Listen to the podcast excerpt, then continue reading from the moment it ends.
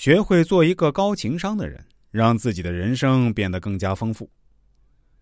现在来到第二个问题：和什么样的人相处会让我们感觉很舒服？答案有很多，比如平易近人、没有架子、脾气好、性格好，但最本质上来讲，其实就是一个标准：善良。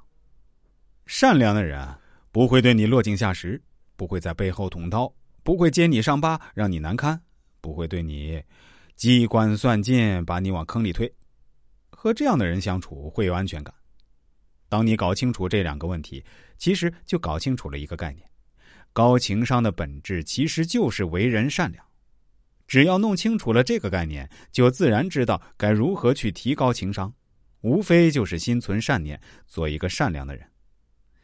高情商的人往往有这三种特质：心存善念、为人善良，这是概念。从具体的操作层面来看，一个高情商的人往往有这三种特质：懂得手下留情，给人台阶下。文章开头给大家讲的那个小故事，用四个字儿来概括，就是“手下留情”。一个人高情商，往往不会让别人处于难堪、尴尬的处境之中，哪怕是自己明明有理，甚至是受到伤害。讲一个希拉里的小故事。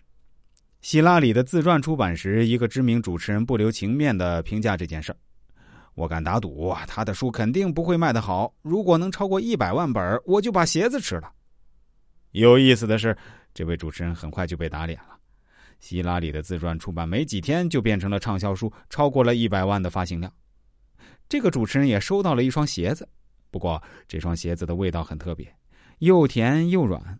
原来是希拉里特意为他定做了鞋子形状的蛋糕。俗话说：“得饶人处且饶人。”不要将事情做绝了，不要把别人逼入绝境。很多时候，给别人留条活路，比赶尽杀绝要好得多。